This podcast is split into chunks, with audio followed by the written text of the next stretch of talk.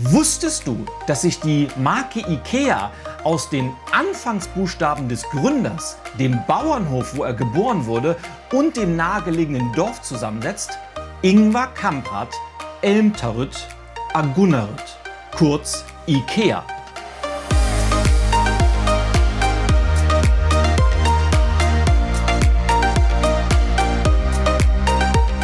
Hey, hier ist Ilja Graschkowitz und ich weiß nicht, wie es dir geht, aber warst du auch schon mal bei Ikea, wolltest eigentlich nur ein Billigregal kaufen und bist dann irgendwie doch mit einer riesengroßen blauen Tüte voller Teelichter, Gläser und sonstigen Kleinkram nach Hause gefahren?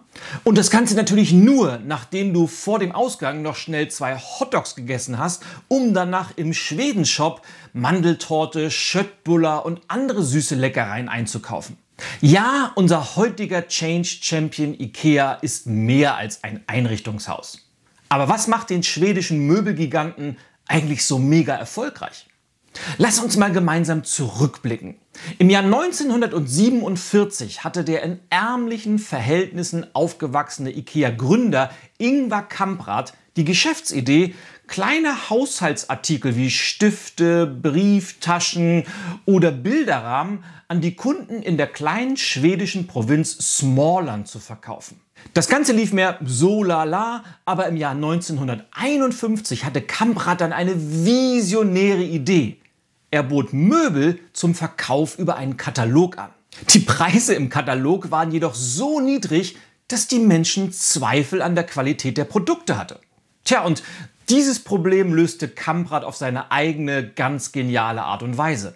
Im Jahr 1953 begann er, die Möbel in einer alten, umgebauten Schreinerei in einer ersten Möbelausstellung anzubieten, damit die Kunden sie vor Ort testen, anfassen und ausprobieren konnten, um sie dann später im Katalog zu bestellen. Schon damals baute Ingvar Kamprads gesamtes unternehmerisches Handeln auf drei Säulen auf. Erstens einer Mission. Sie lautete und lautet, wir wollen ein Sortiment formschöner und funktionsgerechter Einrichtungsgegenstände anbieten, die so günstig sind, dass möglichst viele Menschen sie sich leisten können. Zweitens einer riesigen Vision, den vielen Menschen da draußen einen besseren Alltag zu schaffen. Und mit vielen Menschen meinte Kamprad schon damals natürlich die Kunden, die Mitarbeiter, aber auch die Beschäftigten bei seinen Lieferanten und Geschäftspartnern.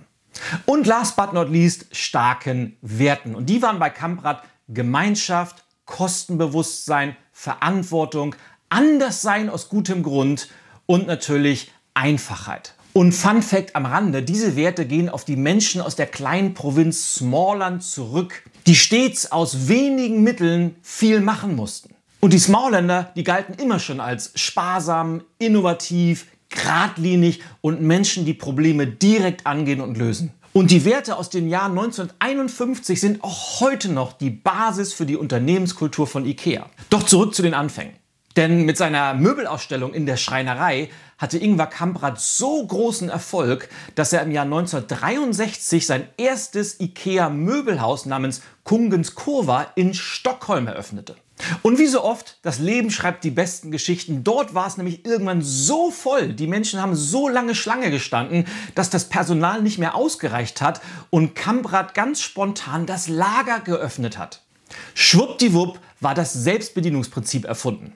Und seitdem verpackt Kamprad seine Malmregale, seine Packschränke, seine Billigregale in diesen schmalen Paketen, die sich Kunden abholen und sich dann auch noch darauf freuen, dass sie die selber zu Hause aufbauen dürfen. Fast forward ins Jahr 2020. Heute gibt es weltweit 433 IKEA Möbelhäuser, die alle gleich aufgebaut sind, auf Systemen basieren und diese besondere Swedishness in die Welt exportieren. Und obwohl IKEA heute ein relativ undurchsichtiges Geflecht aus Konzernen, Stiftungen, eigentlich ist es ein Konglomerat und verschiedenen Unternehmen ist, prägt der 2018 verstorbene und damals zu den zehn reichsten Menschen der Welt gehörende Ingvar Kamprad, der prägt auch heute noch die Firmenkultur mit seinen Werten, seiner Mission und vor allem seiner Vision, den Menschen da draußen einen besseren Alltag zu schaffen. Übrigens hier noch ein Fun Fact. Wusstest du, dass sich die Marke IKEA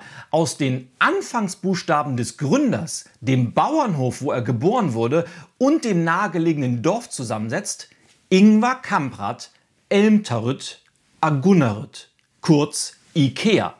Ob du nun IKEA-Fan bist oder nicht, aus der Geschichte unseres heutigen Change Champions kannst du nicht nur eine ganze Menge lernen, sondern auch ganz konkrete Dinge für dein tägliches Business und für dein Leben anwenden. Folgende drei Punkte möchte ich dabei ganz besonders hervorheben.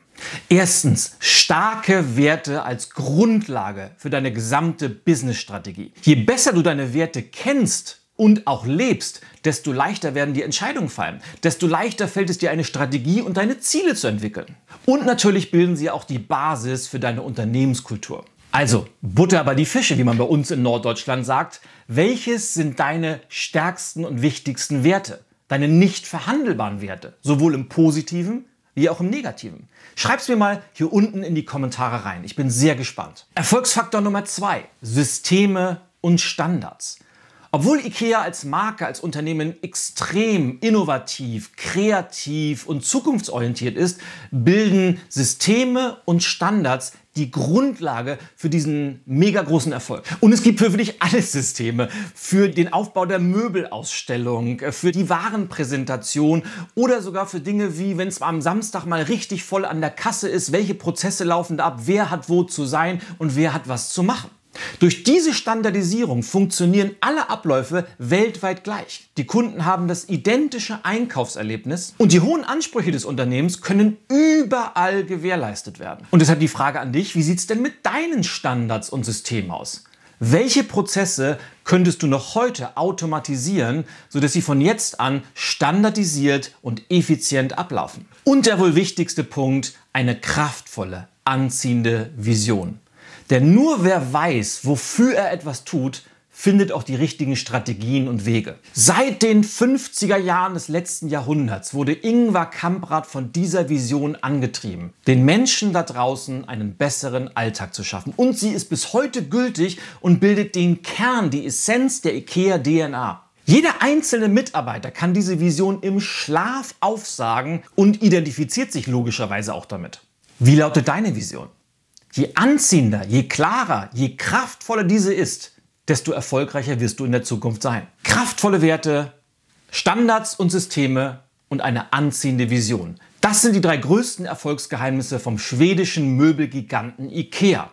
Und sie können es auch für dich, dein Business und dein Leben sein. Ich wünsche dir ganz viel Spaß beim Umsetzen. Vergiss nicht, einen Kommentar zu hinterlassen, mir einen Daumen hoch zu geben und natürlich den Kanal zu abonnieren. Bis zum nächsten Video. Ich bin raus. Mike Drop.